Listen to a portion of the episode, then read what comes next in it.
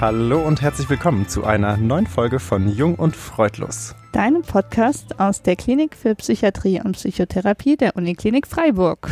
Ja, wir sitzen heute hier wieder mal in einer bisschen anderen Runde. Heute sind da Ismene, Fachärztin für Psychiatrie und Psychotherapie eures Vertrauens. Hallo. Und ich bin Moritz, äh, auf dem Weg zum Kinderarzt. Und leider heute nicht. Bei uns ist Sebastian, der wie soll ich das jetzt umschreiben? Hat ein Virenproblem. Macht Corona-Auszeit. Umso schöner ist es, dass wir eine ganz tolle Gästin haben. Heute ist bei uns Lisa. Äh, Lisa hat mit mir studiert, vor längerer Zeit, wie wir vorhin festgestellt haben. Und äh, Lisa kann ähm, aus eigenen Erfahrungen heute uns berichten, und zwar von ihrer Essstörung, was für uns ähm, ein ganz großer Luxus ist. Einmal, weil Lisa selber Psychologin ist und eben Medizinstudentin, aber eben auch selber Erfahrungen hat mit einer Essstörung und sich trotz der Tatsache, dass sie in kurzer Zeit ihr Examen macht, ähm, bereit erklärt hat, mit uns in unserer kleinen Kammer über ihre Erfahrungen zu sprechen. Also Lisa, wir freuen uns ganz arg, dass du heute da bist. Ja, ich freue mich auch. Es ist eine große Ehre. Ähm, ja, und ich würde sagen, wir verschwenden gar nicht so wahnsinnig viel Zeit. Ähm, ich weiß nicht, ob du dir das gedacht hast. Natürlich haben wir auch für dich drei Oder-Fragen. Ähm, man kommt ja nicht drum rum. Wir haben mal behauptet, wir würden uns was anderes ausdenken, haben wir nie gemacht. Uns ist nichts eingefallen. Wir, wir bleiben bei den Standard. Ja. Ähm, damit würden wir einsteigen und danach geht es vor allen Dingen um dich. Okay? Okay, ja. Sehr gut. Soll ich anfangen? Würde ich sagen. Okay, Lisa, pass auf. Sonnenaufgang, Sonnenuntergang oder Sonnenbrillen-Etui? Äh, Sonnenuntergang. Warum? Das ist eine Begründung? Ja, warum? Ähm, ich glaube, für Sonnenaufgang bin ich einfach zu spät dran und Sonnenbrillen etui, das ist für mich, also das ist, das was habe ich gar nicht. Also ich habe Sonnenbrillen, aber ich glaube, ich habe die noch nie in etui gemacht. Das habe ich immer so eine Socke oder sowas benutze ich eher. Ah, genau, das Problem. Ja. Das Sonnenbrillenproblem, ja. Okay, mhm. Frage 2 für dich ist Freischwimmerin, Freibeuterin oder freigestellt? Was ist denn Freibeuterin? Na, so eine Piratin, oder? Mhm, eine also, oh, ja. Ich weiß nicht, ob du hier durch Freiburg glaub, mit so einem Bächleboot ziehst. Ich glaube, das finde ich gut, ja. So von, zumindest von der Idee her. Ich nehme die Freibeuterin. Gut, du kannst ja auch deine Sonnenbrillensocke dann mitnehmen auf Richtig, dein Boot und ja. dann bist du bereit. Okay, ähm, letzte Frage. Innenleben, Außenleben oder Baumhaus? Innenleben. Ich bin so ein, ich bin so ein Drini irgendwie. Ja. Ein Drini? Ja. In dir drin oder drin in Häusern? Nee, schon eher im Haus. Ich mag das gerne. Ich mag das so dieses Schattige, wenn es draußen heiß ist. Ich bin da nicht so, so, so krass äh, draußen lieb. Also schon, aber jetzt nicht so wie andere. Ich bin da ja. voll bei dir. Wirklich? Ja. Ich finde, also wir sitzen hier, es ist jetzt Mitte April, würde ich sagen. Das Wetter wird wieder schöner und ich finde, das, also das innerste Bedürfnis von mir ist gerade rauszugehen und ja. die Sonne auf mich anwirken also zu lassen. Du hast ja auch schon Sonnenaugust. Aha. Hm. Danke für die Blumen. Sieht man, dass du ein Drausi bist. Auf jeden Fall. Aber das rächt sich, Bart. 30 ja, ja. Jahre ab und dann bist du ganz schön runzlig im Leben. Es macht Spaß mit euch. Okay, Lisa, du hast dich wacker geschlagen ähm, und jedes Mal noch eine Begründung dazu gegeben. Das gibt einen Pluspunkt. Ähm, hm? Und dann würde ich sagen, wir, schlägen, wir legen los, oder? Wir legen los. Wir, wir schlägen los. Ab geht's. Okay, zum Einstieg, Lisa. Wie geht's dir heute? Wie bist du drauf? Ähm, gerade bin ich irgendwie sehr erleichtert, äh, mal von meinem, ähm, von meinem Alltag rausgerissen zu werden. Es ist so schon sehr anstrengend, äh, mit, ähm, mit Kind äh, zu Hause sich aufs Examen vorzubereiten. Es sind jetzt noch drei Wochen und irgendwie ist es so wirklich immer eine ganz andere Sache, ähm, Podcast aufzunehmen. Das ist, ähm, das macht mich gut gelaunt. Ich habe mich auch voll gefreut, auch mal einen anderen Abend eine andere Abendgestaltung zu haben als äh, ähm, zu baden und ähm, zu essen und sauber zu machen. das ist cool. Dann haben wir alle was davon, dass du heute hier bist sozusagen eine Win-Win-Geschichte, genau. Ähm, du hast uns geschrieben, dass du gerne mit uns über deine Essstörung sprechen möchtest, was wie gesagt für uns ein großer Luxus ist ähm, und auch für unsere Hörerinnen und Hörer ein großer Luxus ist, ähm, einfach weil das ganz wertvoll ist, wenn man äh, Erfahrungen teilen kann. Ähm, deshalb würden wir deine Geschichte gerne einmal so von Beginn an aufrollen, wenn man das so sagen kann, ähm, wenn das für dich okay ist. Also wenn du magst, darfst du mhm. einfach mal ein bisschen berichten, ähm, wie es dir ging, was da los war. Okay, also angefangen ähm, hat die Essstörung eigentlich, als ich 14 war. Da habe ich, mh, mm, da hatte ich meinen ersten Freund und der hatte mal gesagt zu mir, dass er, dass ich ein Bäuchle habe. Und ähm, dann habe ich gedacht, naja, das brauche ich ja nicht. Ähm, und dann habe ich eigentlich, also da, dann habe ich einfach aufgehört, Süßigkeiten zu essen. Und das war eigentlich relativ erfolgreich ähm, dann habe ich ein bisschen abgenommen und ähm, ich würde, es war jetzt so, es war so, ich würde sagen, so ein Teenie-Ding. Also ich glaube, das, das macht vielleicht jeder Teenie oder viele Teenies mal durch und ähm, war auch irgendwie noch nicht so ganz so pathologisch, aber es war schon so, dass ich gemerkt habe, ah, das stimmt irgendwas nicht. Also so, ich habe halt keinen Kuchen mehr angenommen, wenn in der Schule Kuchen gebacken wurde, weil jemand Geburtstag hatte. Also es war schon so, dass ich gedacht habe, hm, irgendwie ist was komisch und meine Sportlehrerin hatte mich damals auch angesprochen und das habe ich meiner Mutter erzählt und ähm, meine Mutter hat dann mit einer befreundeten Psychologin ähm, mal besprochen, wie das so ist und die hat halt gesagt, ja, also eben 14, das ist ganz normal, das kann auch gut, gut eine Phase sein, ähm, einfach nicht pathologisieren und weitermachen. Und so war das dann auch, bis ich dann mit, ähm, das ich, und jetzt so im Nachhinein kenne ich ja viele Essstörungsgeschichten, ähm, zu der Klassiker mit äh, in der 11. Klasse ins Ausland gegangen bin. Und da hatte ich einfach wenig Halt und wenig Familie und ähm, wenig, ähm, ja, irgendwie Liebe, sage ich jetzt einfach mal so.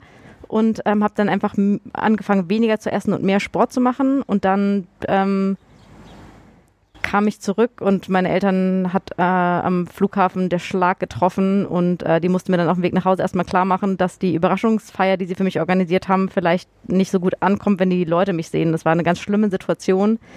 Genau. Oh und dann habe ich wirklich, also das war wirklich sehr heftig. Dann war ich, ich komme ja ursprünglich aus Freiburg. Ähm, weiß ich noch, wie gestern, wie meine Mutter dann mit mir hier in die Klinik gegangen ist, in die Psychosomatik, hatten wir einen Termin bei ähm, einer Ärztin, die auch gar nicht mehr da ist und die mir dann klar gemacht hat, so, ähm, ich dachte halt, jetzt mache ich Therapie und dann hat sich das, weil ja vorher wusste ich ja gar nicht, ob ich jetzt wirklich eine Essstörung habe und jetzt dachte ich, okay, jetzt habe ich halt eine. Mhm. Aber dass es so schlimm ist und ich wirklich so extrem, also dass ich gar nicht ambulant hätte behandelt werden dürfen, das habe ich ja gar nicht umrissen. Wie alt warst du da? Da war ich 17.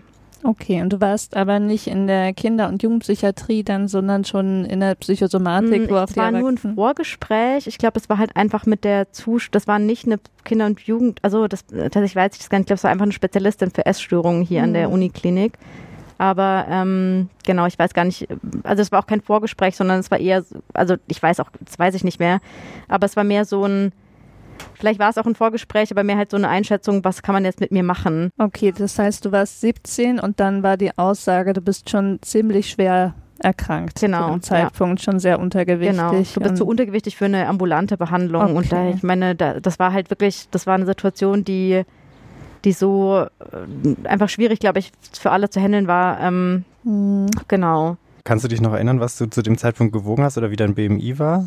Ähm, also ich ich glaube, der BMI war so um die, hm, um die 13. Okay. Mhm. Also schon deutlich vermindert. Genau. Mhm. Und ähm, wenn wir nochmal einen Schritt zurückgehen, also mit 14 kann man jetzt im Nachhinein sagen, war wahrscheinlich der Beginn. Wie ging es dir denn davor? Warst du immer gesund gewesen oder gab es auch in der Kindheit schon mal irgendwelche psychischen Schwierigkeiten? Ähm, so im Nachhinein auf jeden Fall. Also ich hatte auch so Ängste als Kind, ähm, wo, aber ich und auch so Zwänge mal, aber das ist so, ich meine, das, das kennt man ja auch so, diese Zwänge gibt es ja oft als Kind. Deswegen würde ich das nicht unbedingt pathologisieren, diese Ängste schon eher. Ähm, aber die waren dann schon weg. Also ich hatte nicht das Gefühl, dass das so, dass das eine das andere abgelöst hat. Ähm, auf jeden Fall war das, also als ich da meinen ersten Freund hatte, der hatte auch nicht in Freiburg gewohnt, da muss ich auch dazu sagen, dass ich ähm, eine Depression entwickelt habe. Also es war wirklich, es war so krass, ich, ich konnte nur noch heulend im Zimmer sitzen.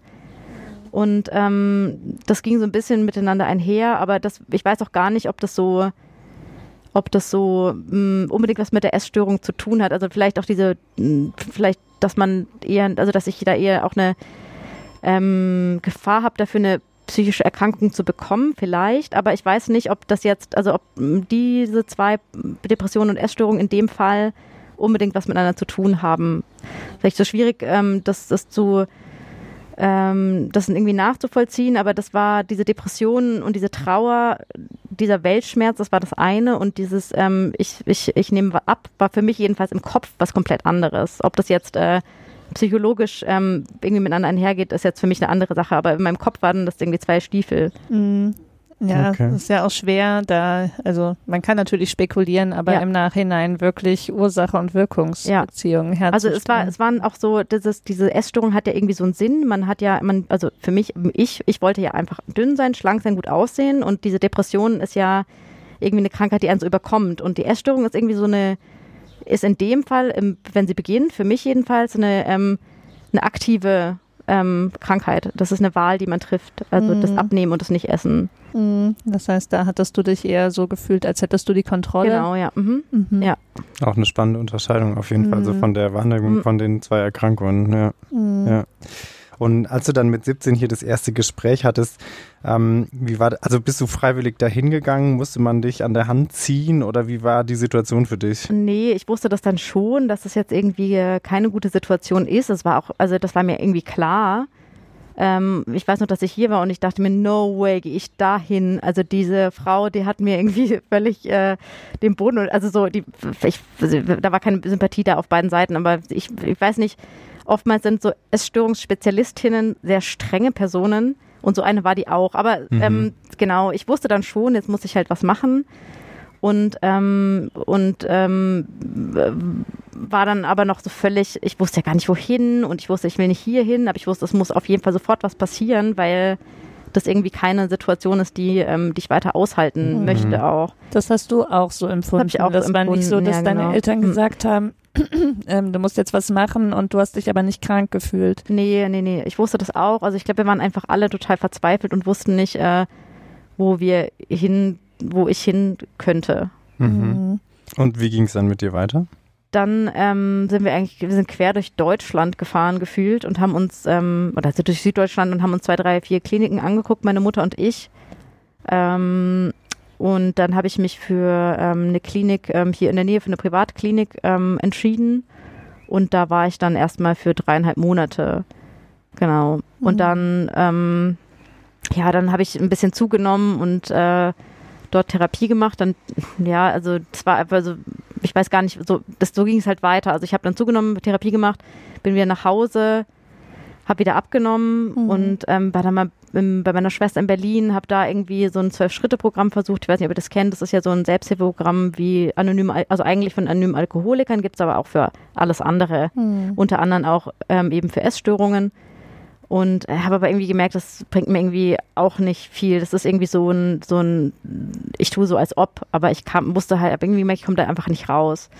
Und dann bin ich, ähm, haben wir nochmal, also hatten wir erfahren von einer Freundin, deren, oder deren Tochter eben auch ähm, eine Essstörung hatte, die in München in so einer teilstationären Behandlung ist. Und dann haben wir uns das angeschaut. Da gab es immer so offene Tage an Samstagen und dann waren wir da und die Chefin dort, die diese Runde eben, diese offene Runde geleitet hat, hat gesagt, so, sie kommen sofort in die Klinik. Und dann ähm, bin ich da im Krankenhaus gewesen. Meine Mutter hat mit dem Campingbus vorm Krankenhaus gecampt mit ihrer einen Unterhose, die dabei hatte. Wir wollten ja nur einen Tag da bleiben.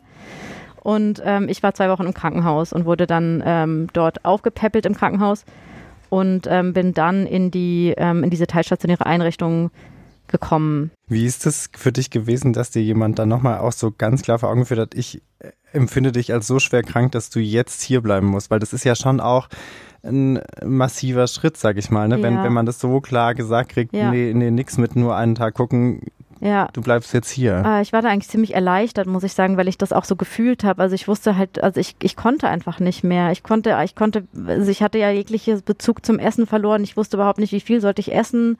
Wie viel, und, und äh, das war etwas, das hätte ich zu Hause alleine niemals hingekriegt, ähm, da irgendwie rauszukommen. Das war mir völlig klar. Ich war so, ähm, so fernab von normal, dass mir das total klar war und ich war so erleichtert. Ich war wirklich so erleichtert.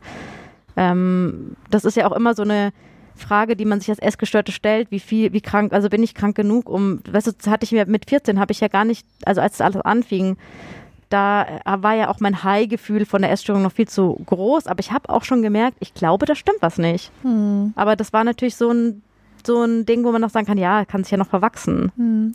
Und als du in der ersten Klinik warst, da Mhm. würde mich nochmal interessieren, du hast das so nebenbei gesagt, dann habe ich halt ein bisschen zugenommen, dann wieder abgenommen.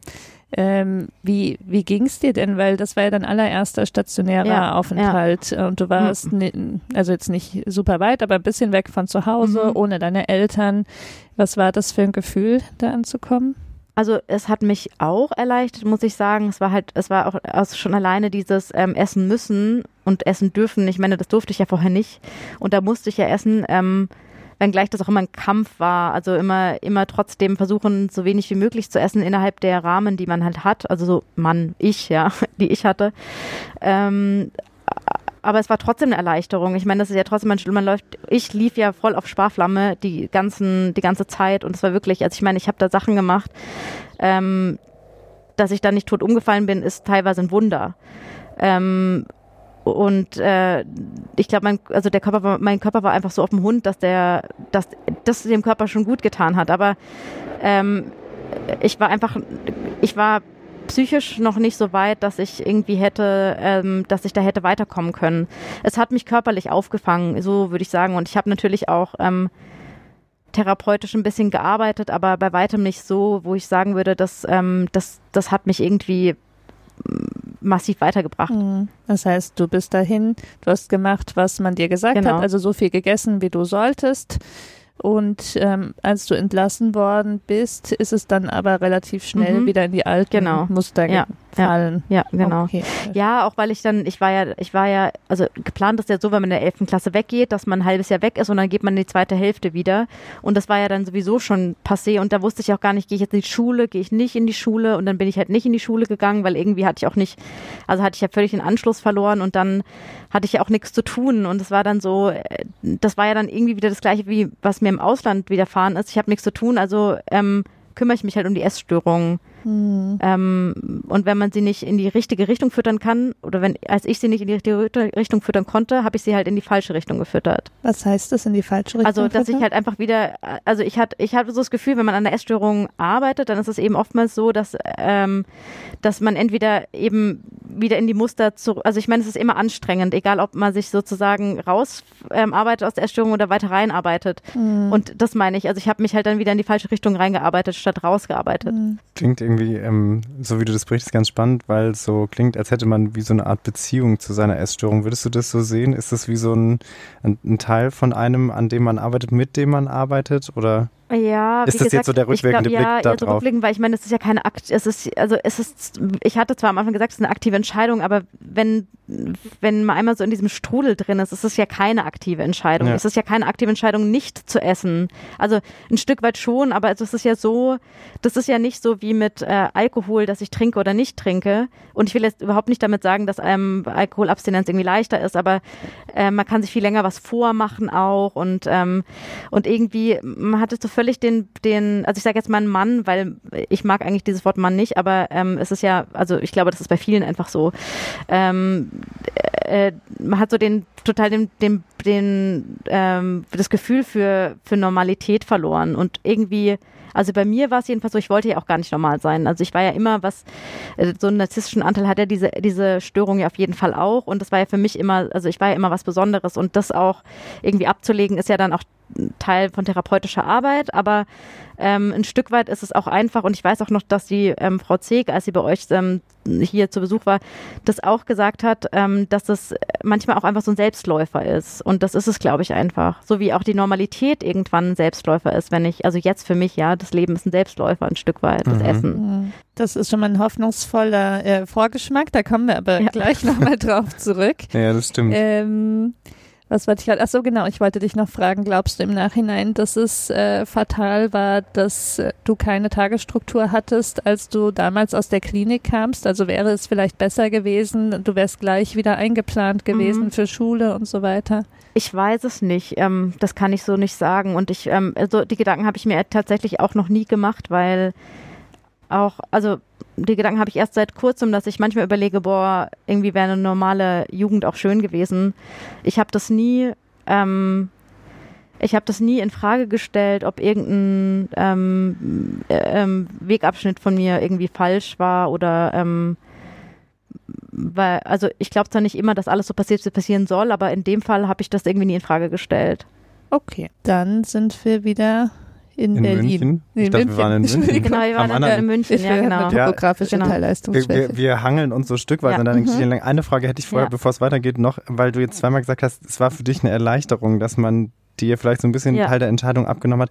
Kannst du dich noch erinnern, damals in München oder vielleicht hat deine Mutter dir das dann auch später irgendwann erzählt, wie war das denn für sie? Weil auch ihr hat man ja einen Teil der Entscheidung abgenommen. Ja. Wenn jemand sagt, okay, nee, ihre Tochter bleibt jetzt hier, die ist so schwer krank, hat die sich auch erleichtert gefühlt, einfach weil sie das Gefühl hat, okay, du bist jetzt in dem Fall vielleicht in guten Händen oder du Ja. bist erstmal auf ein Stück äh, beschützt oder war das für sie eher so krass, äh, jemand möchte da mein Kind? Nee, überhaupt nicht. einsperren. Also meine Mutter war, glaube ich, die erleichtertste Person überhaupt. Die wusste Mhm. ja, sie fährt da gerade mit einem halbtoten Menschen und das ist ihr eigenes Kind durch die Gegend. Also das Ja. war für sie, ähm, also das war für sie die größte Erleichterung überhaupt. Ja, Also, hat, es war, das habe ich nie in Frage gestellt. Ja. Ja, okay. Ähm, da habe ich auch noch eine Frage. Hattest du denn in der Zeit viel Streit mit deinen Eltern? Weil man kann sich ja vorstellen, dass die irgendwie auch an ihre Grenze kommen, dass die vielleicht dann mal ungehalten werden, sagen, jetzt, jetzt ist halt was. Nee, tatsächlich kaum. Also ich erinnere mich jetzt, also ist ja jetzt auch schon lange her, ich erinnere mich äh, kaum daran. Ich weiß nur, dass ich, es gab hier so eine ambulante Therapeutin, bei der ich war, die hatte sich auf Essstörungen spezialisiert und ähm, die hatte auch einen ganz schlechten Ruf und meine Mutter hat die irgendwie auch nicht für richtig ähm, kompetent gehalten, aber ich habe, ich weiß noch, das hat meine Mutter mir dann irgendwann gesagt, dass ich ihr gesagt habe, wenn, ich, wenn du mir das nicht bezahlst oder wenn ich da nicht hin darf, ich meine, ich hatte ja gar kein eigenes Geld, dann bringe ich mich um. Also sowas habe ich schon auch gesagt und ähm, ja, was war die Frage? Ob es äh, ob's Konflikte Konflikte, gab. Ach so, ja, Ja. genau. Ja. Ähm, also das ist genau, also das ist so der einzige Konflikt, der, also aber sonst, ich glaube, sonst war das eher so eine Trauer und Ohnmacht. Ja. Okay, also du Nach warst erleichtert. 25 Zwischenfragen weiter in der Ja. Geschichte. genau, Genau. diese nervigen Interviews. Also fast forward, wir sind jetzt in München und Genau. ähm, genau und da gibt's auch gar nicht viel, also wobei das, also das war eine lange, ein langer Aufenthalt von einem Jahr, das war so eine ähm, teilstationäre An Weiterbehandlung und ich bin dann da auch zur Schule weitergegangen in München. Mhm. Ähm, und ähm, genau, da gibt's eigentlich jetzt auch gar nichts. Also das war eine gute Behandlung, sehr Essstörung, also war eine essstörungsspezifische Behandlung. Das war hieß Therapiezentrum für Essstörungen. Ähm, es war sehr verhaltensorientiert. Ähm, das hat mir aber auch in dem für den Zeitraum auch ganz gut getan. Ähm, das war dann auch ein bisschen schwierig, weil ich bin dann in München in die Schule gegangen und ähm, äh, das war ja dann ewig her, dass ich das letzte Mal in der Schule war und dann bin ich halt äh, irgendwie halt zwei Jahre später eben wieder in die Schule. Also so, ich hatte mal in der in dem Gymnasium eine wiederholt und dann ähm, war ich dann habe ich dann eben in dem Zuge dieser ganzen Therapien eben nochmal eine wiederholt und bin dann da wieder eingeschult worden und ähm, habe dann gemerkt, dass ich es in der Schule gar nicht packe. Und es war für mich halt eine Situation, die ich damals, als ich eine wiederholt habe, ähm, schon kannte. Ähm, das war, da- da hatten auch, äh, da wurde ich halt extrem gemobbt und ich glaube, das war auch mit ein Grund, warum ich ähm, so mit den Noten runtergegangen bin. Danach war das eigentlich wieder gut. Ich war dann eine ziemlich gute Schülerin, also durchschnittlich gut. Ähm, und dann äh, war ich irgendwie wieder vor so einem Problem, wow, ich meine, das ist super krass, wenn man auf einmal in die Schule geht und man hat nur Fünfen. Und man freut sich über eine Fünf, weil man keine Sechs hat. Also das kannte ich vorher gar nicht. Und das war wirklich, das war richtig krass. Und dann hieß es halt ja ähm, vom Gymnasium, geh doch auf die Fachoberschule. Das, da macht man ja dann so Fachabi. Genau, also ich erzähle das jetzt nicht, weil ich irgendwie jetzt so viel über meinen akademischen Weg erzählen will, aber das war für mich auf jeden Fall insgesamt eine Situation, die wirklich richtig schwierig war. Also das hat mich auch persönlich einfach nochmal richtig runtergezogen. Und ähm, gleichzeitig muss ich halt sagen, ihr kennt wahrscheinlich alle diese oder viele kennen diese Essgestörten, die einfach immer unglaublich, die einfach die Besten sind und sein wollen und unglaublich gut. Und ich war halt mit so einem ganzen Haufen zusammen in dieser therapeutischen Einrichtung und wir sind von dort aus wieder in die Schule gegangen. Und ich muss auch sagen, das war zwar gut, diese therapeutische Einrichtung, aber ich habe mir auch Dinge abgeguckt, die ich vorher gar nicht in Erwägung gezogen habe. So dieses, ich war gar nie so die, ähm, die Streberin, aber auf einmal bin ich das geworden, weil weil alle so waren und weil ich irgendwie halt dann auch, als ich dann, ich bin dann auch tatsächlich auf die Fachoberschule gegangen und ähm, die war halt auch nicht so schwer und da konnte ich das auch. Ich konnte die Beste sein, wenn ich nur genug gemacht habe. Ähm, aber das war insgesamt auch wieder so eine Situation. Ähm, ich bin dann da auch ausgezogen, bin weiter in München wohnen geblieben, ähm, die, die mich aber ähm, auf eine andere Art und Weise in dieser Krankheit gehalten hat auch. Ähm, auch wenn jetzt das nicht unbedingt dieser, dieser Anspruch, was mit der Essstörung direkt zu tun hat, weil es nichts mit dem Essen zu tun hat, ist das ein ganz typischer Persönlichkeitseigenschaft von ähm, Magersüchtigen, würde ich jetzt mal sagen. Also das Problem hat sich dann irgendwie verschoben auf Ja. Leistungsanspruch. Ja, genau. Also verschoben würde ich jetzt gar nicht unbedingt sagen, weil für mich war auch diese, ich bin dann da rausgegangen und ich hatte ein relativ stabiles Gewicht, aber ich habe auch gemerkt, es ist jetzt eigentlich so diese Situation, die ich mit 14 hatte. Ich war zwar ein bisschen höhergewichtiger, aber also hatte so einen, diesen, diesen niedrigsten BMI, den man halt haben durfte, der normal war, aber trotzdem ähm, einfach für meinen Körper zu niedrig, weil ich ja auch gemerkt habe, ich habe ja eigentlich Hunger, wenn ich so viel esse, wie ich halt ähm, das Gewicht halte. Ähm, und wir hatten da halt auch so eine ganz klare Essensstruktur, ähm, von der ich gar nicht abweichen konnte. Außer, also innerhalb der Struktur eben. Aber ich konnte nicht, ähm, ich konnte ähm, da nicht, zumindest nicht nach oben hin, nach unten hin natürlich schon, aber ich konnte da nicht abweichen davon. Und das habe ich gemerkt, dass mich das, dass ich eigentlich immer noch in der Krankheit gefangen bin. Und ähm, Genau, und dann ist es aber so, das, das war dann relativ stabil und hat, hat sich so gehalten. Und ich habe dann ähm, drei Jahre insgesamt in München gelebt, bis ich meinen Abschluss gemacht habe in, äh, in der Fachoberschule. Und dann, ähm, ja, dann war klar, dass ich jetzt irgendwo hin will studieren. Hm. Kurze Frage, Entschuldigung, diese ganzen Zwischenfragen. Ähm, was hat dich zu der Entscheidung bewogen, dass du in München geblieben bist und nicht zurück zu deiner Familie gegangen bist? Mm, Ich war ja dann schon 19 oder 18, 18, 19 und ähm, ich hatte einfach keine Lust, hier in Freiburg zu sein und meine Freunde alle irgendwie schon Abi gemacht und so und äh, gehen jetzt in die weite Welt. Das hab, da wusste ich halt, boah, das, äh, da will ich nicht mit konfrontiert sein. Ich will lieber die, ich war, hatte auch so ein unglaubliches Autonomiestreben, lieber diejenige sein, die einfach schon von zu Hause ausgezogen ist und in der WG wohnt, fand ich irgendwie cool und so und ähm, ja. Und hattest du dann auch neue Freundinnen aus der Behandlung kennengelernt? Ja, genau. Also würde ich sagen, auch bis heute eigentlich meine engsten Freundinnen, Mhm. ja.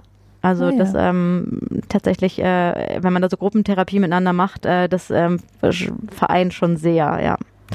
Jeder kennt die Geschichte von der anderen, jeder kennt die Eltern, jeder kennt, äh, also das äh, was unglaublich Schönes. Also ich, diese Zeit will ich überhaupt nicht missen. Das war, das war für mich die, die, also beziehungstechnisch einfach die intensivste Zeit überhaupt. Und das ist, ich glaube, man lernt niemals, jemals jemanden so intensiv kennen wie in dieser Zeit, ja. Mhm. Kann man sich vorstellen. Ihr wart ja ein Jahr lang, hast du gesagt, genau. teilweise Ja. zusammen in Behandlung. Ja, genau. Und wir haben ja auch zusammen gewohnt. Also das war, waren ja WGs, das war einfach wie, das war wie im, wie im Film.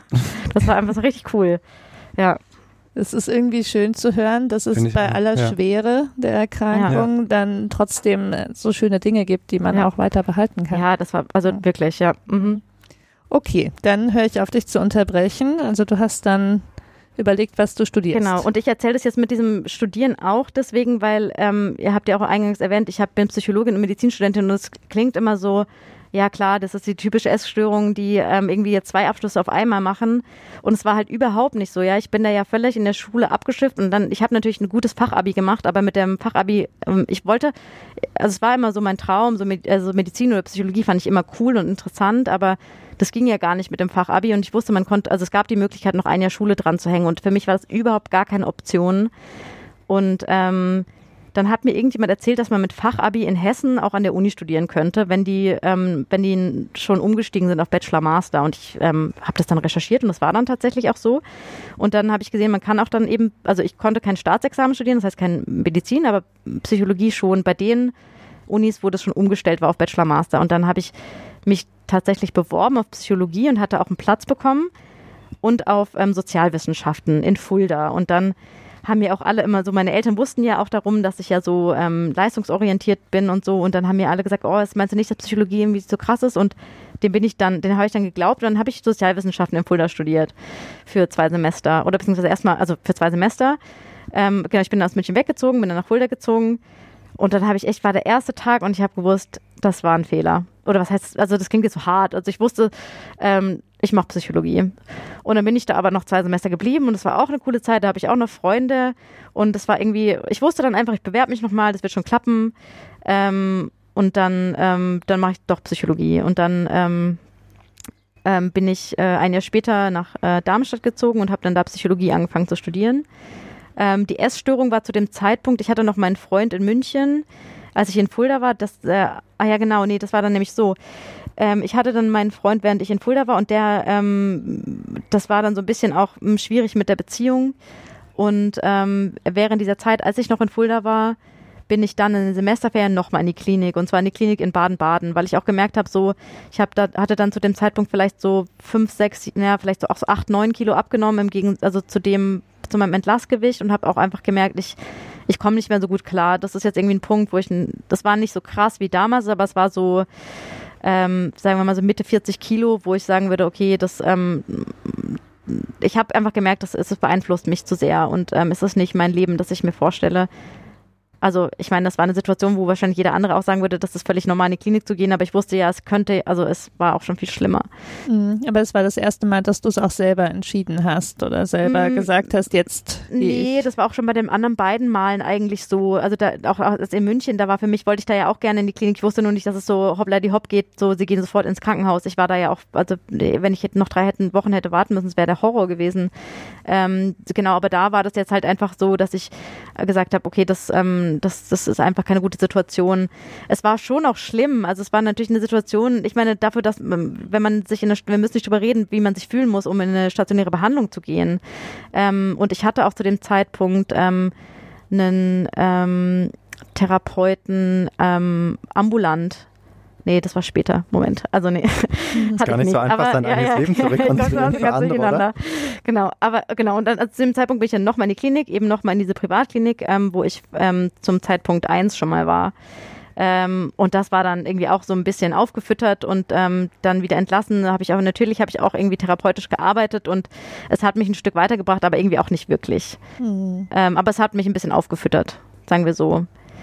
Genau, und dann. Darf ich dich kurz unterbrechen, ja. weil das ist was Interessantes, finde ich, wenn man so von außen guckt beim Thema Essstörung, dass dieses Gewicht ist ja wirklich so was Prägnantes. Ne? Das sagst du jetzt auch selber immer, dieses Auffüttern. Dann wird das Gewicht wiederhergestellt, aber das Problem ist irgendwie nicht ganz behoben. Hast du das denn körperlich auch, also hat es dir körperlich gut getan, dieses Auffüttern, ja, du ja, das? Ja. Also das war schon, schon auch ja. wichtig mhm. für dich. Ja, und auch mal diese Erleichterung, einfach essen zu dürfen. Das hatte ich ja vorher nicht. Und dann, ich habe mir dann immer so dieses Kopfkino, darf ich, soll ich jetzt, soll ich nicht? Und in dem Moment, ich meine natürlich, du stehst am Kuchenbuffet und darfst den Kuchen aussuchen und du nimmst natürlich den kleinen, also ich habe natürlich den kleinsten genommen, aber trotzdem du darfst einen Kuchen essen. Und, und dieses Dürfen war aber das selbst, also selbst in Anführungszeichen auferlegte der Essstörung ist das, was dich so einschränkt und da, wenn du gezwungen wirst, ja, sozusagen, genau. ist es in dem mhm. Moment eine Erleichterung, ja. weil jemand sagt, nein, du genau, musst jetzt essen. Genau, ja, genau. Und Danke dafür, ich genau. esse wenigstens kleine, okay. Ja. Und auch du musst die Portionen aufessen, ist egal. Du darfst nicht, also ich meine, so, jede Essgestelle sagt irgendwann nach zwei Bissen, sie ist voll, aber ich meine, das ist, ähm, das ist ja eigentlich nie der Fall.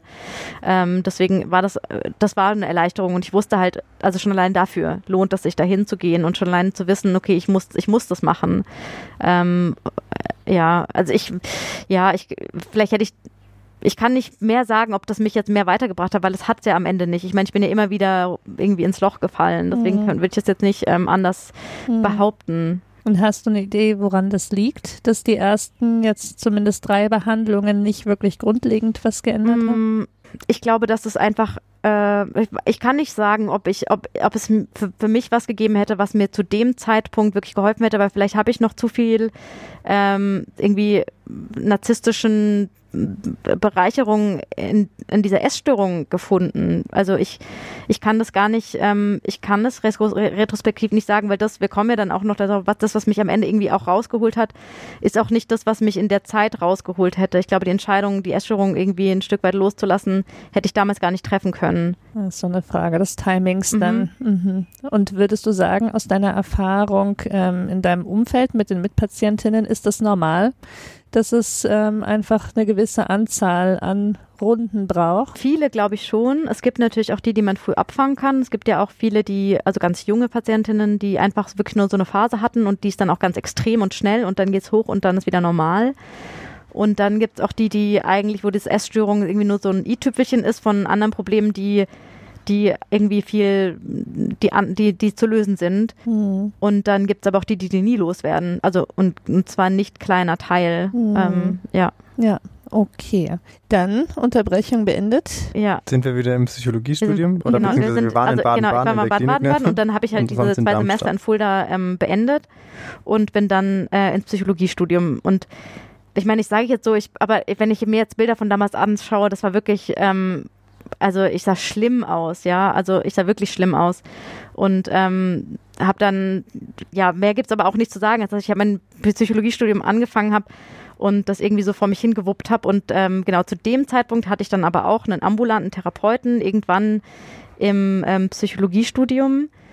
Und ähm, dann bin ich nochmal ähm, in die ähm, Klinik gegangen, in eine andere Klinik, die er mir ähm, empfohlen hatte, weil der meinte, so, das war so eine etwas spirituellere Klinik und das hatte irgendwie auch für so von der Beschreibung her ganz gut auf mich gepasst und er meinte, ähm, wenn, wenn, wenn zu mir, wenn, wenn sie glauben, dass ähm, dass äh, das Kopfkissen unter ihrem Sofa eine Relevanz hat für ihre, für ihre Krankheit, dann wird es dort auch aufgenommen. Also so ein bisschen, glaube ich, ein bisschen mm, einfach nur nicht mehr verhaltensorientiert, was mich halt also ich wollte eigentlich nie eine verhaltensorientierte Klinik gehen und ich fand es auch immer total kacke, dass alles so verhaltensorientiert war und habe auch immer gesagt, ähm, dass ich das halt nicht mehr will. Ich will keine Verhaltenstherapie mehr machen.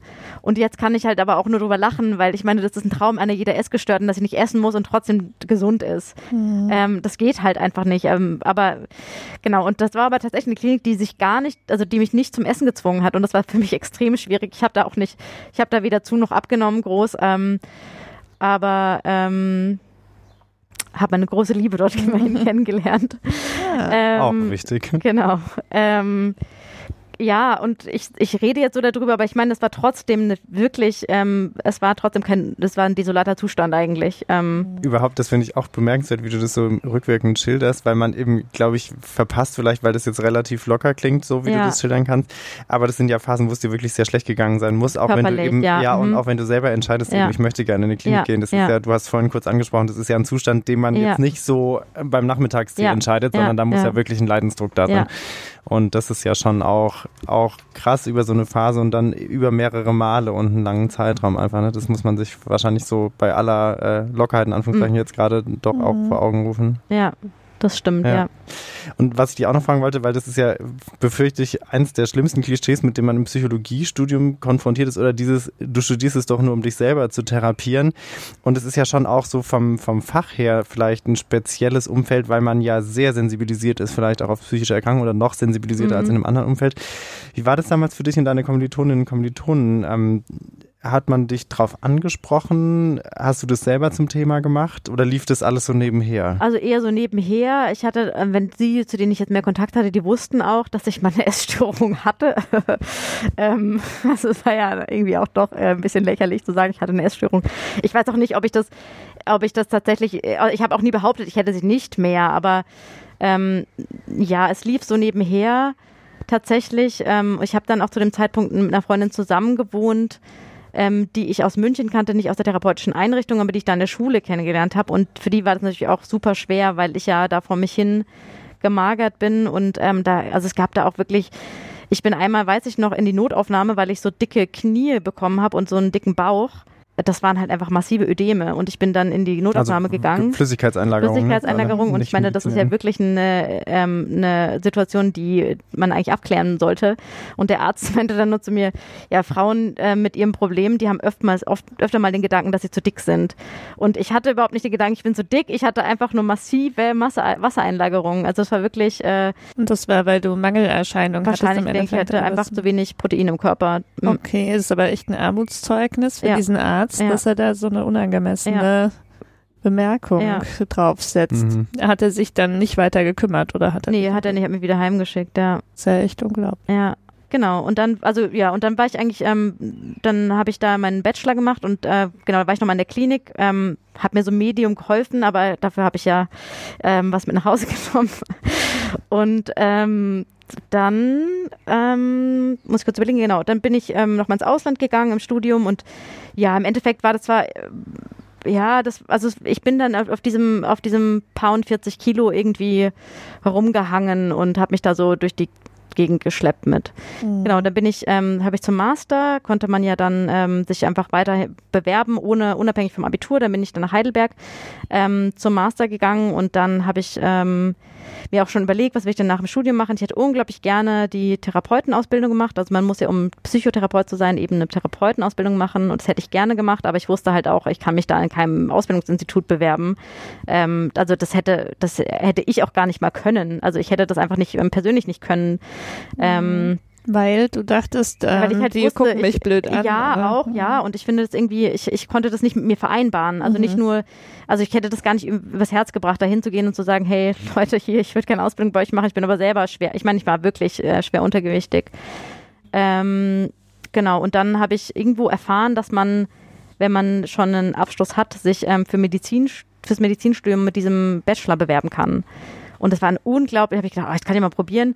Und dann habe ich mich da eingelesen, es war eine unglaublich aufwendige Bewerbung, wo man dann auch sein Bachelorzeugnis irgendwie einschicken musste. Und mein Bachelor, ich hatte zufällig eine kontrolliert randomisierte Studie gemacht als Bachelorarbeit und ähm, sogar von einem Mediziner betreut. Und ähm, das habe ich alles eingereicht und dann habe ich gedacht, na, gucken wir mal, was rauskommt. Und dann habe ich tatsächlich die Zusage bekommen.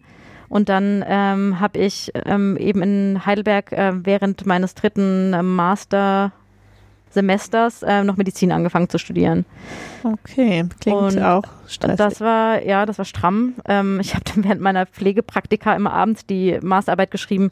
Aber das war, also es war irgendwie machbar. Es war irgendwie tatsächlich, ähm, es war dann auch kein stressiger Master. Ich hatte so, die ersten zwei Semester waren sehr stressig und dann war das mehr so, lief das ja so nebenher. Ich meine, anders geht's nicht im Medizinstudium.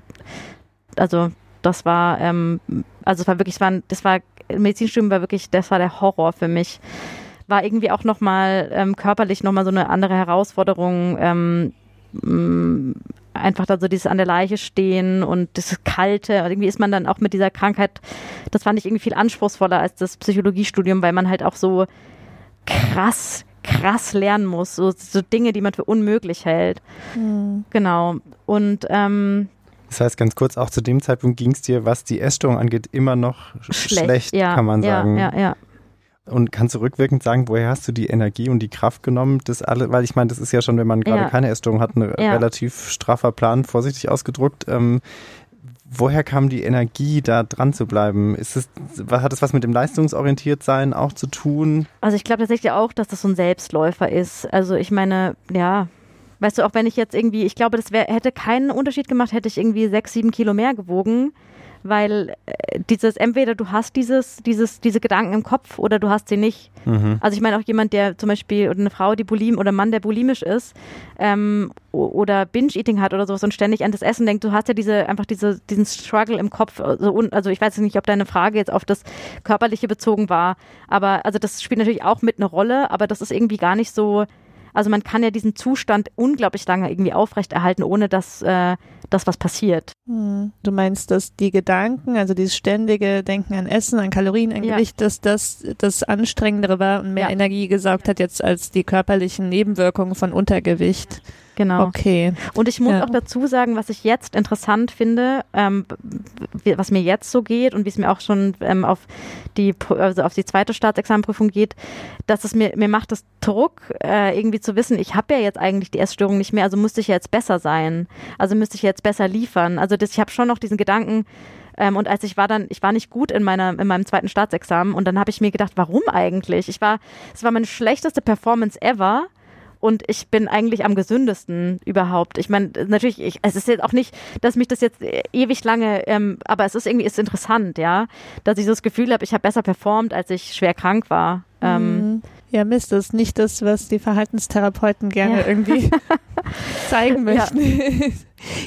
Okay, interessant, aber es muss ja nicht unbedingt kausal Ja, es zusammenhängen. muss ja auch überhaupt nicht miteinander zusammenhängen. Kann auch Mhm. einfach ein, sch- ein schweres Examen gewesen sein oder ich habe Mhm. nicht gut äh, performt und äh, ja, ich will es auch gar nicht miteinander unbedingt, aber so, es ist, es ist nicht unbedingt, es ist dann auch so, eben, dass bei mir das dann so ist, so, dass ich mir denke, oh, komisch, irgend- also es ist jetzt auch nicht so, dass ich bewusst mir dann sofort gedacht habe, warum bin ich so schlecht, jetzt kann ich ja wieder essgestört werden, sondern es ist eher so, es ist ja auch irgendwie interessant. dass Spannend, ich so, ja. ja. Was ich auch noch interessant finde, ist, dass du gesagt hast, du hättest gern die Therapeutinnen-Ausbildung gemacht und hast gemerkt, ich bin zu krank dafür und hast dann gesagt, okay, dann studiere ich Medizin.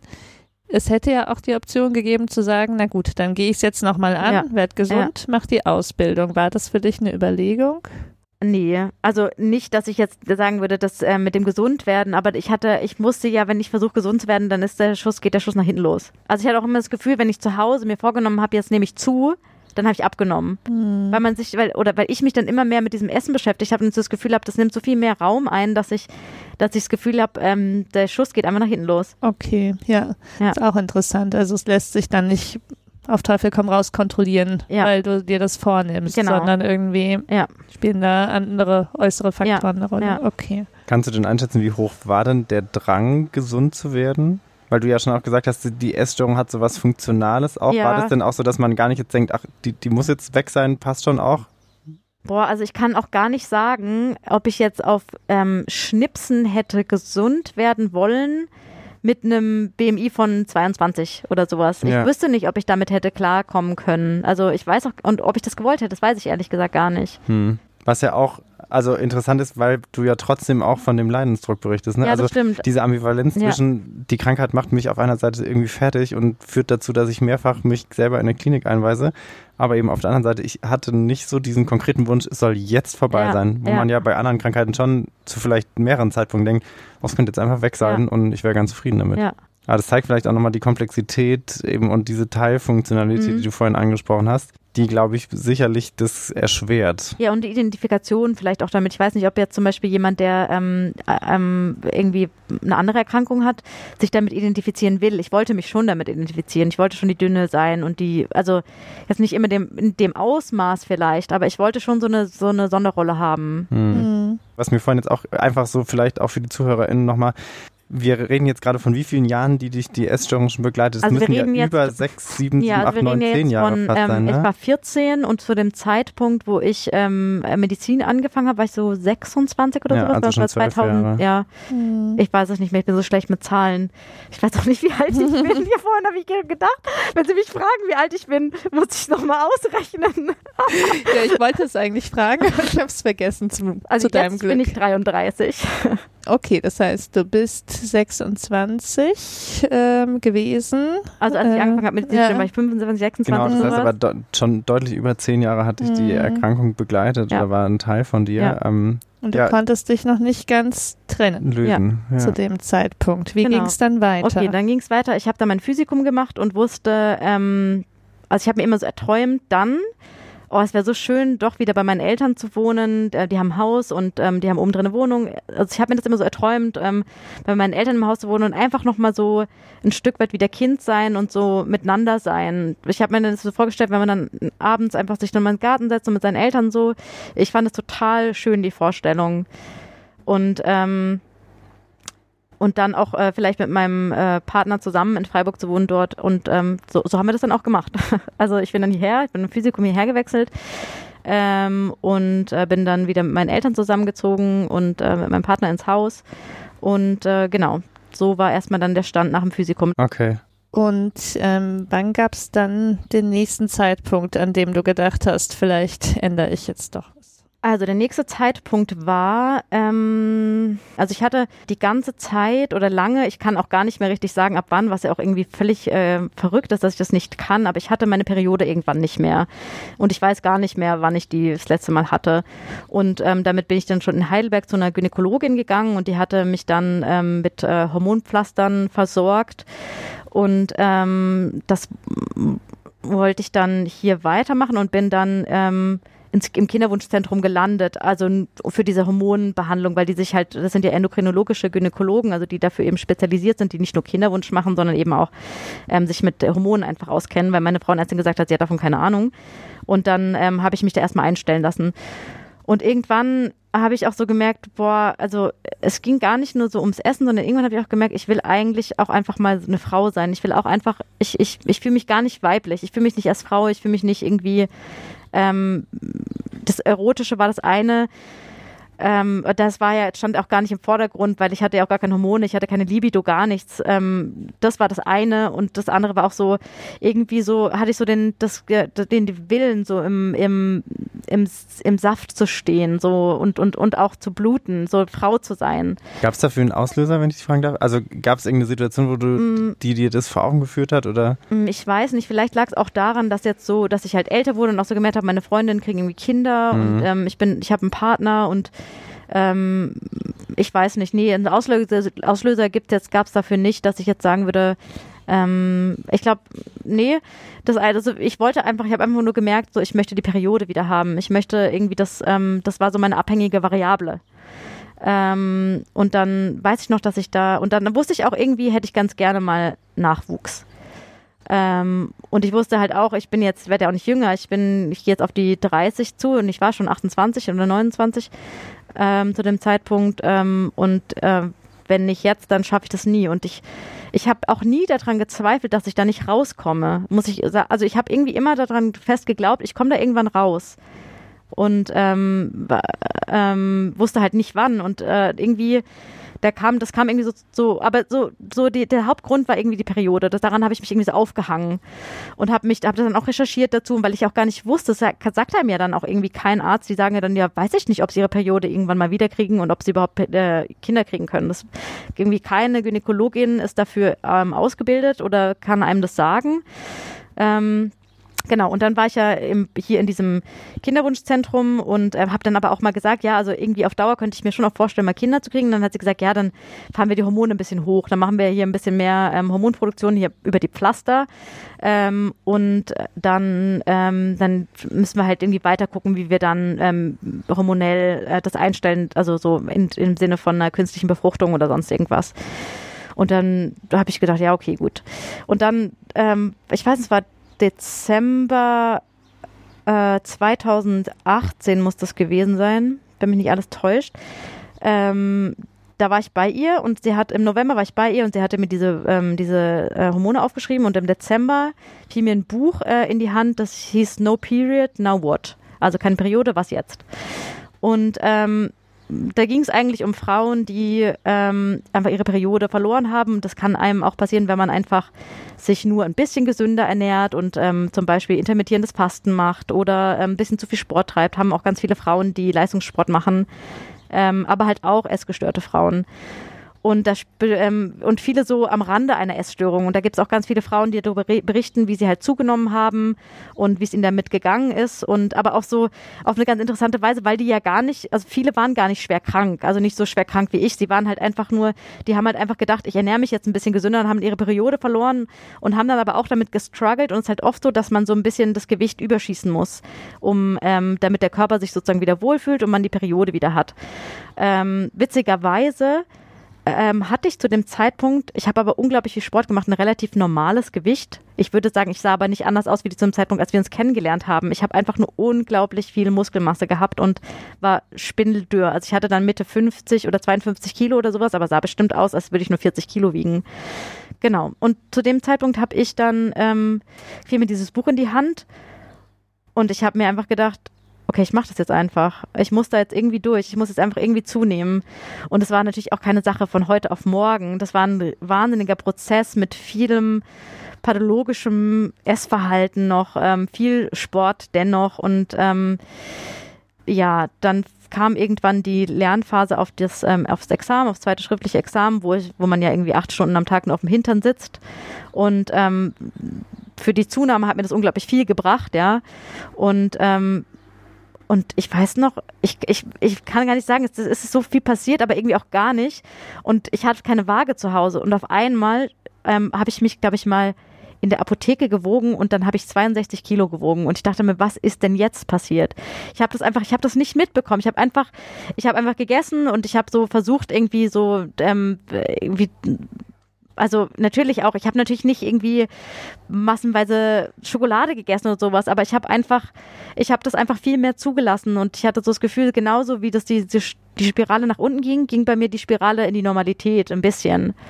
Und ähm, genau, und dann ähm, fast forward kam aber meine Periode trotzdem nicht, obwohl ich irgendwie normales Gewicht hatte, meine Hormone waren normal. Genau, und dann ähm, um die Geschichte nur abzuschließen, ähm, habe ich dann eben mit dieser gynäkologischen, äh, mit der endokrinologischen Gynäkologin, die hatte mir dann ein Präparat aufgeschrieben, das so, das den Eisprung ähm, triggern kann. Und da ist die geringste Dosis ähm, 5 mal 50 Milligramm und ich hatte dreimal 25, habe einen Eisprung gehabt und bin schwanger geworden. Und äh, so schnell ging Also naja, es war dann, das war zweimal, das erste Mal war eine Fehlgeburt, aber mhm. ähm, das zweite Mal hat dann funktioniert und ähm, Genau. Jetzt habe ich ein äh, Kind, das äh, ja, das schon fast zwei ist. Herzlichen Glückwunsch. Ja, ja voll schön. Ähm, da habe ich jetzt wieder ein paar Fragen zu. Ja. Moritz bestimmt auch. Ja, aber du darfst. Okay. Würdest du sagen, dieses Ziel oder diese Motivation, ich möchte meinen Zyklus zurück, war das das, was dich dann so gezogen hat, ähm, dass das die Funktion der Essstörung überwogen hat? Ja, zu 100 Prozent. Also ich, und das ist natürlich traurig, das zu sagen ein bisschen, weil es gibt ja auch viele Frauen, die diese Essstörung entwickelt haben, die gerade, die einen Missbrauch ähm, er, erlebt haben, die gerade eben nicht Frau sein können oder wollen. Das, ähm, das, deswegen tut mir das leid, dass so, weil das, mit diesen Frauen tausche ich mich ja auch manchmal aus. Aber bei mir war das einfach so. Also das war für mich, und das hat mir, das war, also ich kann auch wirklich von, nur von Glück reden. Ich meine, das hat natürlich wirklich, also eine ausbleibende Periode hat einfach ähm, starke Konsequenzen, ja. Also ich meine, ich mache gar keine, ähm, mache keine ähm, knochendichte Messung, weil ich weiß, was rauskommt.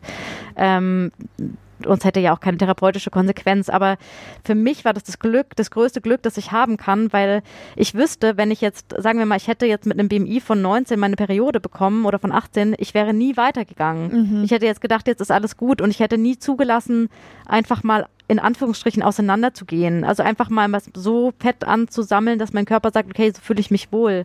Mhm. Ähm, und ich glaube, das war für mich, für den Heilungsprozess so wichtig. Und es gibt einfach Frauen, die tief in der Essstörung sind und trotzdem ihre Periode haben. Mhm. Und ähm, das für mich war das das größte Glück mhm. in dem Fall, um rauszukommen. Ja. Und du hattest sie aber äh, mutmaßlich ja jahrelang nicht. Ja. Und das hat dich auch jahrelang nicht gestört. Das heißt, das kann sich auch ändern dann an irgendeinem genau. Punkt. Genau. Ich habe das glaube ich gar nicht mitbekommen. Ich habe da gar nicht drüber nachgedacht, ehrlich gesagt. Also ich habe das schon irgendwann habe ich das schon geschnallt und dann also das hat mich nicht gestört. Hm. Ja.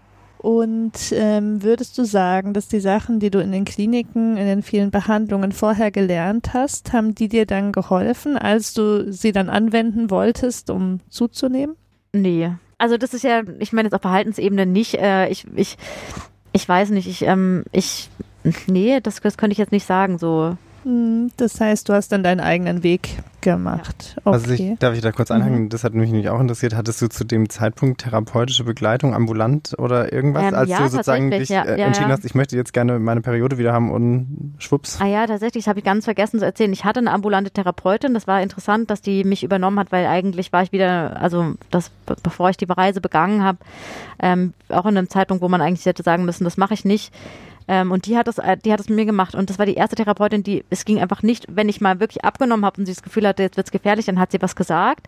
Aber wir haben nie über Gewicht gesprochen oder übers Essen. Es ging mehr um, um alles andere, was man halt in Therapien eigentlich halt so macht. Ähm, und äh, aber das hat jetzt für mich nicht, äh, das hat keinen Ausschlag, also das hat jetzt nicht, das hat schon auch, wir haben viel besprochen, ich meine, natürlich liegt da viel dahinter, was zu meiner Essstörung geführt hat das habe ich schon auch mitbearbeitet, aber ich konnte dann natürlich, was ich aus den anderen Therapien gelernt habe, das anwenden, was nicht mit der Essstörung zu tun hat. Ich habe dann schon irgendwie Zusammenhänge verstanden und ich habe vor allem auch verstanden, warum so viele sagen, du musst erstmal zunehmen, bevor du Therapie machen kannst, weil das ist einfach so, dass diese Ängste, die, also bei mir sind es halt Ängste, die ich ähm, weggehungert habe. Das ist ja bei jedem irgendwie was anderes. Aber das, was wirklich so darunter ist, das kommt dann halt auch erst, wenn man wenn man sich nicht 24-7 mit Essen oder Nicht-Essen beschäftigt oder Sport oder Nicht-Sport.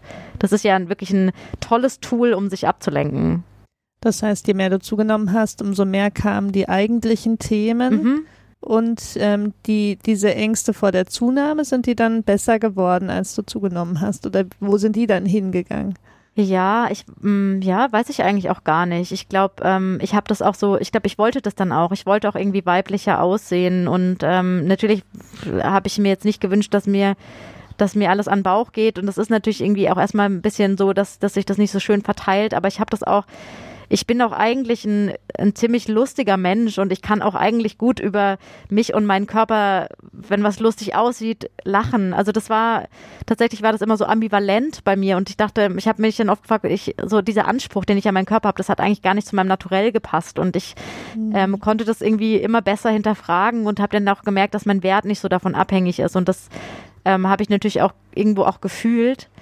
Genau, also ich glaube, mh, mm, ja, ich glaube so eher. Ich glaube, das war nicht mehr so, es war ja dann auch eher so ein Selbstläufer. Es war nicht so, dass ich dünn sein wollte. Das, ich war einfach dünn und ich, ähm, das war, es lag eher so an diesem, diesem Nichtessen, dieser, das war das, dieser Selbstläufer, ohne dass ich jetzt sagen würde, es war mein großes Ziel, diese, dieses dünn sein wollen. Ich glaube, das war gar nicht, ähm, das war gar nicht so primär das, das, das, ähm, das, was mir so wichtig war am Ende. Mhm.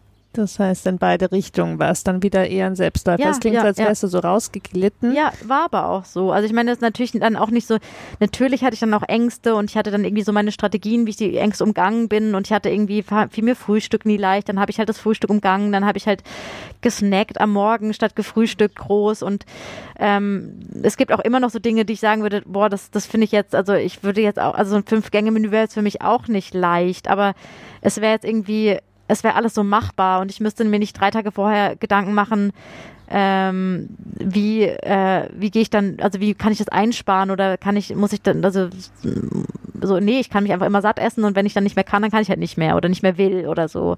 Ähm, und natürlich sind es auch immer noch so, würde ich jetzt auch nicht sagen, dass ich jetzt gar keine essgestörten Gedanken mehr habe, aber das, mich stören die gar nicht mehr, weil die sind halt so, das ist halt so da. Ich glaube, so jeder hat irgendwie, weiß ich nicht, jeder hat irgendwie sein Päckchen mitzutragen. Das ist halt Mhm. meins, aber das ist nichts, was mich stört. Mhm. Ja, das ist echt interessant, dass das nicht so schwarz-weiß unbedingt sein muss, ähm, weil eben der Anspruch, wenn man wie viele Jahre am Ende dann 20 Jahre jetzt Ja. mal grob geschätzt ähm, damit zu tun hatte, dann ist natürlich der Anspruch extrem hoch, dass diese Gedanken nicht da sein dürfen. Ja.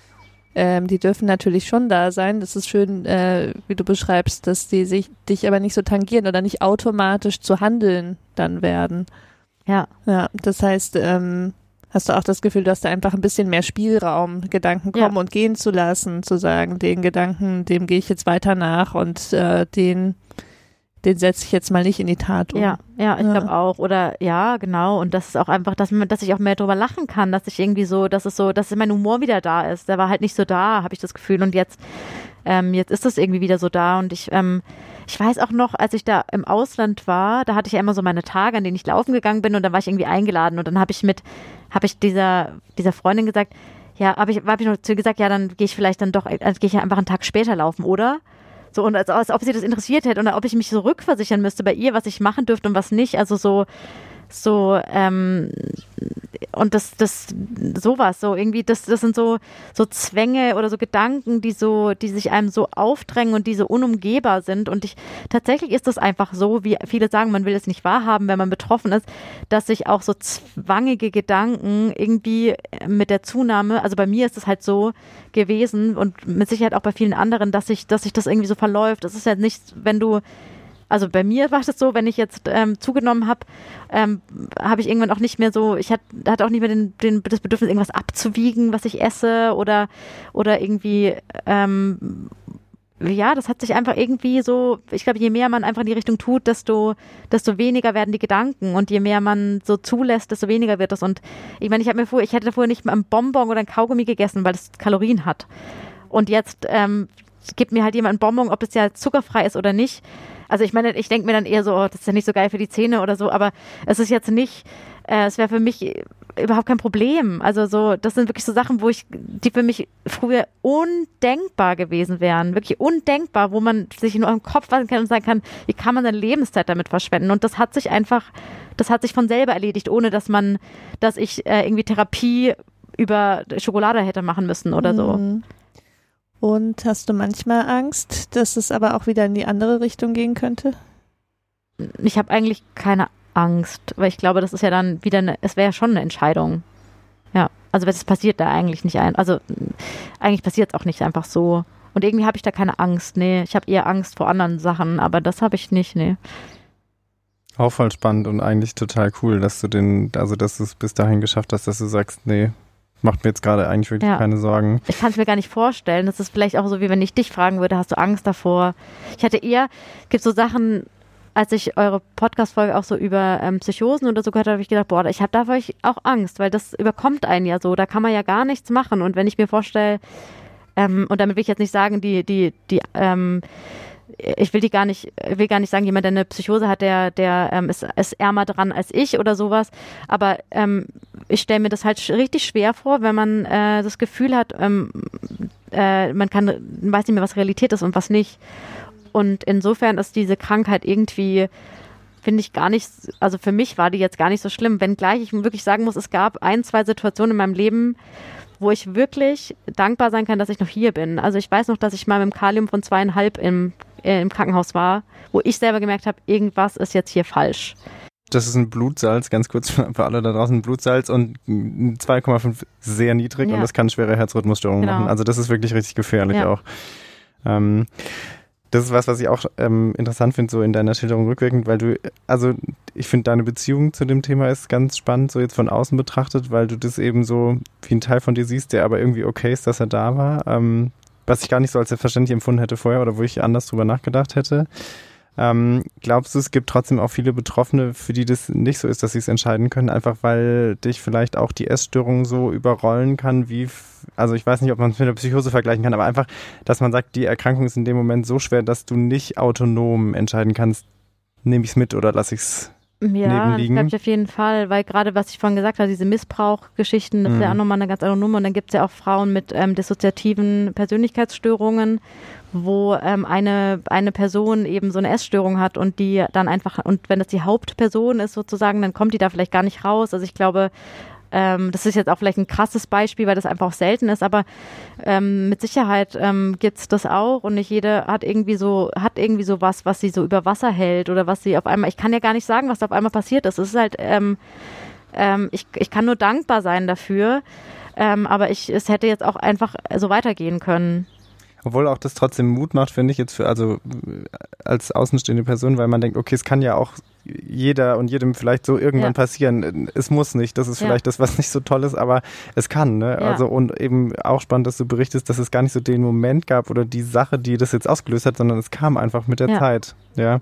das ist vielleicht auch was, ähm, was einen ermutigen sollte, dran zu bleiben oder nicht die Hoffnung aufzugeben, weil ich finde, mhm. wenn man mhm. deine Geschichte hört, gibt es schon mehrere Punkte, wo man denkt, ich weiß nicht, ob ich nicht auch die Hoffnung ein Stück weit verloren hätte oder wo man einfach hart frustriert wird, auch von vielleicht fehlendem Therapieerfolg und trotzdem ist nach so langer Zeit der Moment gekommen, wo man denkt, okay, ja. es geht trotzdem. Und das, ja, auf jeden Fall. Also, also das finde ich total wertvoll, dass du das so schilderst. Ich war ja auch wirklich ein, eigentlich ein chronischer Fall, den, also ich meine, mit äh, über 15 Jahren Essstörung bist du eigentlich niemand, der noch geheilt wird. Also Wobei auch, glaube ich, die Frau Zieg sagt sowas ja auch, dass man oftmals eben so eine Etappenbehandlung braucht, aber ähm, ich glaube, bei mir hätte da jetzt keiner mehr dran gedacht, dass das irgendwie mhm. Und ich denke auch, auch wenn man jetzt schwer sagen kann, zu dem Zeitpunkt kam jetzt ähm, deine Heilung wegen dem und dem, ähm, wer weiß, wahrscheinlich ist es ja schon gut gewesen, dass du trotzdem immer wieder ja, in regelmäßigen ja, Abständen ähm, Therapien gemacht hast, dafür gesorgt hast, dass dein Körper, ich sag mal, am Leben bleibt oder dass du immer mal wieder eben auch Phasen hattest mit, äh, mit mehr Kalorienzufuhr und ähm, du hattest ja viele ambulante Behandlungen. Du hast ja gesagt, äh, sind noch drunter liegende Themen, an denen hast du auch gearbeitet. Du hast ähm, Ressourcen gehabt oder dir auch eben äh, erarbeitet Geschaffen. in Form mhm. von, von Beziehung, auch Beziehung wieder zu deinen Eltern. Du hast immer was gemacht, studiert, gearbeitet, wie auch immer. Ähm, viele Patientinnen, die wir haben, die sind ja nicht so besonders gut darin, sich selber dann die Credits dafür zu geben, wenn was gut läuft. Mhm. Insofern würde ich sagen, ich würde jetzt ungern dem Zufall alle Credits geben, sondern wahrscheinlich ähm, hast du ja durch alle diese Schritte dazu beigetragen. Nur, dass es dann nach 20 Jahren in der Rückschau schwer ist, da diese Zuschreibungen zu machen. Auf jeden ja. Fall, ja, ja. Auch wichtig. Mhm. Ich finde, du erzählst das ja wahnsinnig beeindruckend, sachlich, locker und hast dich ja für einen sehr offenen Umgang mit dem Thema entschieden. Ähm, du bist ja auf uns zugekommen und hast mhm. gesagt, du würdest das auch gerne teilen. Hattest du da einen speziellen Motor, äh, der dich dazu bewogen hat? ich weiß nicht, ob ihr das äh, gelesen habt oder gesehen habt, ich mache das ja auch äh, teilberuflich, dass ich ja anderen Frauen, die die, die Kinderwunsch, Periodenverlust und Essstörungen äh, haben, helfen. Ähm, und ich gehe damit offen um. Ich glaube, ich hatte, ich habe gar, ich habe da gar nie eine andere Option gesehen. Ich weiß zum Beispiel noch, als wir da in diesem, als ich in München war, haben wir ganz viel Öffentlichkeitsarbeit gemacht und es hat mir unglaublich viel Spaß gemacht und ich hatte auch immer so das Gefühl, das hat mich auch mir mich am Leben gehalten, also mich hat das aus der Krankheit rausgehalten, weil ich finde, wenn man so darüber spricht, dass man auf, also dass man jetzt wieder Kuchen essen gehen kann, dann denkt man sich halt, hey geil, jetzt gehen wir einen Kuchen essen, oder? Also so ganz simpel, dass dass es einen irgendwie ähm, wieder daran erinnert, ähm, wie viel Lebensqualität mal wirklich dazu gewonnen hat. Weil ich meine, natürlich ist es auch so, dass, ähm, dass, dass mir auch traurige Dinge jetzt viel näher gehen als, ähm, als früher. Ähm, also das so, so hoch es geht, so tief geht's auch. Aber ähm, für mich ist das ähm, diese, diese Arbeit mit Frauen, denen es auch so geht, ist erstens eine wertvolle, weil äh, mir das ja vielleicht auch geholfen hätte. Ähm, und zweitens, ähm, weil es mir halt auch viel hilft und weil ich so das Gefühl habe, das ist halt das ist irgendwie meine Mission. Also so, so absurd wie das klingt oder so, so, so, so mm, emotional wie das klingt, aber es ist so, warum habe ich das denn jetzt 15 Jahre gemacht? Also ich meine, das war wirklich ein anstrengender Weg und wenn ich das jetzt nicht aus eigener Hand äh, irgendwie mit anderen teilen kann, dann, also das ist so für mich irgendwie, also viele sagen so, ja, wieso willst du dich denn jetzt immer noch mit Essstörungen beschäftigen? Und ich denke mir so, das ist für mich gar nicht, ähm, das ist so für mich, ich merke dann auch so, boah, krass, so war ich auch mal und das geht wirklich weg. Also äh, ich weiß halt, wo es, wo ich herkomme. So, das ist irgendwie, ja, war keine, irgendwie gar keine ähm, bewusste Entscheidung. Ich habe das nie verheimlicht, also so wie jetzt du sagst, auch im Studium, natürlich haben wir da jetzt nicht drüber gesprochen, aber ich hätte nie gesagt nein, wenn man mich angesprochen hätte. Aber man spricht, man wird ja nicht angesprochen. Ähm, aber ähm, genau, ich hätte, ich, ich habe damit immer eigentlich, ich habe es immer gesagt, dass ich eine Essstörung habe oder hatte. Ähm, man kann damit nicht viel anfangen, glaube ich. Hättest du das besser gefunden, wenn mehr Leute es angesprochen hätten? Ähm, ich weiß es nicht, ob man, näher weiß ich nicht, weil mir war, mir war das ja bewusst und ich habe das nie ähm, in Frage gestellt. Und ich finde, wenn man jetzt zum Beispiel beim Essen steht und, und äh, ich jetzt nichts gegessen habe und man jemand anderes sagt, isst doch mal was, weil, oder hast du eigentlich eine Essstörung oder so, ich meine, das ist halt maximal unangenehm, weil das bringt einen für die Situation auch nichts weiter. Selbst wenn ich dann was essen würde, würde das vielleicht dazu führen, dass ich anfangen würde zu, zu erbrechen danach, obwohl ich das bis dahin nie gemacht hätte. Ähm, also ich weiß nicht, vielleicht hilft es manchen oder vielen, aber äh, mir war das halt immer bewusst. Also ich glaube, vielleicht ist es für, für die Situation, wo man selber nicht so ganz weiß, habe ich das oder nicht, ähm, mhm. ähm, gibt es überhaupt Möglichkeiten. Aber ich bin ja immer irgendwo hingegangen, wo mir geholfen wird. Ja. Ja. Aber das wollte ich gerade sagen, das ist, glaube ich, ein entscheidender Punkt, weil wenn man an dem Punkt ist, dass man selber noch nicht wahrhaben will, ja. ist es vielleicht manchmal schon hilfreich, wenn dich jemand anders anstößt oder ja. dir auch ja. gespiegelt wird, hey, ich nehme wahr, dass bei dir gerade was nicht in Ordnung ist. Ähm, aber vielleicht hattest du auch das Glück ein Stück weit, dass du immer sehr reflektiert äh, damit umgehen konntest oder ein Umfeld hattest, was das sehr reflektiert aufgenommen hat. Ich weiß, so wirkt es jetzt rückwirkend. Ja, und es war halt auch irgendwie in meiner Familie bekannt. Es war halt nie ein Geheimnis. Ich habe, also ich meine, das war ja offensichtlich. Ich bin da rumgerannt mit einem BMI von unter 13 irgendwann. Also das konnte man ja nicht verheimlichen. Also wenn mir jetzt jemand erzählt, ich wusste auch immer, ich habe manchmal mir auch gedacht, wenn Leute so mich fragen, was ich habe, dann sage ich einfach irgendwie, ich habe eine Schilddrüsenüberfunktion. Aber mhm. ich wusste, also das war einfach sichtbar zu deiner Arbeit nochmal, zu deiner ehrenamtlich hast du gesagt, machst nee, du das oder nebenberuflich? Nebenberuflich, ja genau. Mhm. Ähm, da kannst du uns ja vielleicht nochmal sagen, was wir verlinken mhm. sollen, mhm. falls das jemanden interessiert. Mhm. Ich weiß nicht, was bestimmt eine Homepage ja, oder genau, sowas? ja. Mhm. Super, okay. Die verlinken wir, findet ihr das in den Show Notes. Das wird verlinkt. Ähm, darf ich noch eine Frage direkt mhm. stellen und zwar, weil du ähm, oder weil wir es gerade davon hatten mit dem ähm, nicht ansprechen. Generell so auch was Öffentlichkeit angeht, was würdest du dir denn wünschen, dass sich in der vielleicht Öffentlichkeit oder so generell in der Wahrnehmung und im Umgang Umgang mit Essstörungen ändert? Oder wo siehst du Handlungsbedarf, Verbesserungsbedarf? Ähm, Was sollten wir mitnehmen? Ja, ich habe vorhin auch äh, gestern mal im Garten drüber nachgedacht und ich habe mir so gedacht, ich weiß auch nicht, wie es euch geht, aber ich habe ähm, so, weil meine Eltern und äh, ich weiß nicht, Tanten, Onkel, was weiß ich immer, äh, was weiß ich, ganz oft ähm, kommt irgendwie, ähm, ich weiß nicht, ob das eben bei euren Eltern auch so ist, aber ganz oft kommt eine Bemerkung bei Frauen oder Männern, eher bei Frauen, die zu kurze Sachen anhaben und ein bisschen kräftiger sind, eine blöde Bemerkung.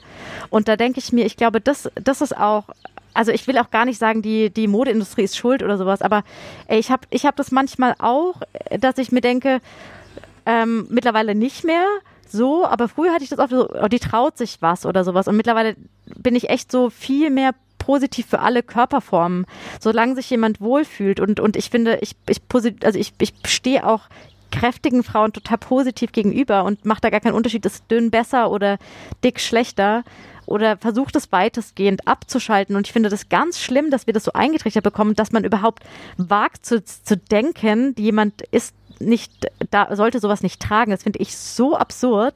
Also genauso wie jemand äh, bleiches ein gelbes T-Shirt tragen kann. Äh, ähm, nee, also ich, also so, das finde ich eigentlich eher, ähm, das finde ich eher so, so das Schlimme, dass wir wirklich sowas mitbekommen haben. Also gar nicht der Umgang mit Thema Essstörung, sondern eher der Umgang mit Körper, mit ähm, vielleicht Äußerlichkeiten und einfach, dass man grundlegend einen eine wertfreien Umgang findet mit Ja, mit, also ähm, ich meine, wir könnten natürlich ne? stundenlang über was kann man alles, ne, also ja. darüber sprechen, aber das finde ich, mhm. das habe ich mir halt so, als ich gestern so darüber überlegt habe, worüber können wir sprechen und was würde ich mir wünschen.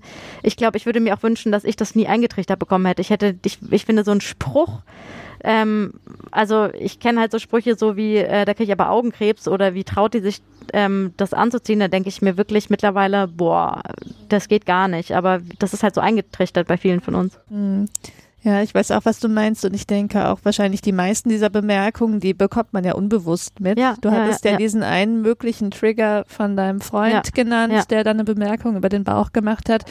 Ähm, das ist ja wahrscheinlich auf sehr fruchtbaren Boden gefallen. Ja. Das war ja wahrscheinlich nur die Spitze des Ja, Eisberges. Ja, ja, Also das ist ja tatsächlich äh, so in der in der Kommunikation in unserer Gesellschaft noch sowas von drin und ändert sich ja erst. Das hatten wir ja auch bei der ähm, bei der Körpergewichts äh, Übergewichtsfolge ähm, ja auch besprochen. Das ändert sich gefühlt mit äh, deutlichem Verzug jetzt im Vergleich zu äh, zu feministischen Themen oder rassistischen Ja. Themen. Ähm, da ist noch wenig Awareness für dieses ganze Bodyshaming. Ich denke auch, da da können wir alle wahrscheinlich auch noch weiter an uns arbeiten. Wichtige Botschaft. Ja, Ja, ich Mhm. glaube, so langsam, wir sind fast, man könnte wirklich noch Stunden. Es gibt so viele spannende Themen. Wir Ja. haben ja gefühlt auch 800.000 Zwischenfragen gestellt.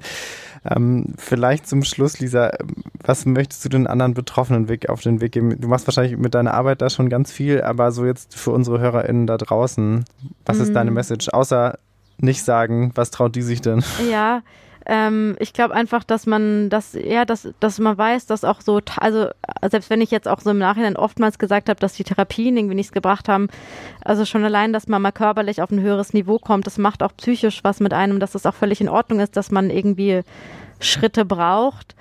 Ähm, ähm, ja, und dass, dass, dass es einfach, dass man auch nach langer Zeit irgendwie da Genesung finden kann und dass es aber auch in Ordnung ist, das habe ich ja, also das äh, widerfährt mir auch in meinem, in meiner Arbeit häufiger, dass Frauen sagen, bis hierhin und nicht weiter und das ist auch okay. Man darf auch entscheiden, dass man nicht, ähm, dass man ein Stück Essstörung behalten möchte.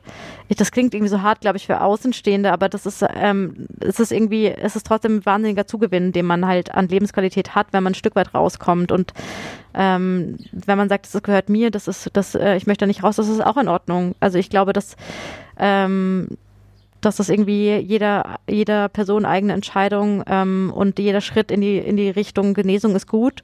Und es kann halt manchmal ewig dauern und aber es kann halt auch so sein wie bei mir, dass man nach 15, 16, 17, 18 Jahren dann selber sich da rauszieht irgendwie. Sehr schöne Abschlussworte, Finde ich denen auch. wir wahrscheinlich nichts Sinnvolles hinzufügen können. Ich glaube auch nicht. Umso schöner, Ja. dass du da warst, Lisa. Ja, Vielen, vielen Dank. ja Dank. danke euch für die Einladung. Ja, vielen Dank für das, so viel Einblick auch in dein Inneres und deine persönliche Geschichte. Ähm, das war wertvoll. Dir viel Erfolg fürs Examen. Ja, Ja, Gott, wir- Leider gibt es ja noch die Realität vergessen. außerhalb der Podcast-Höhle.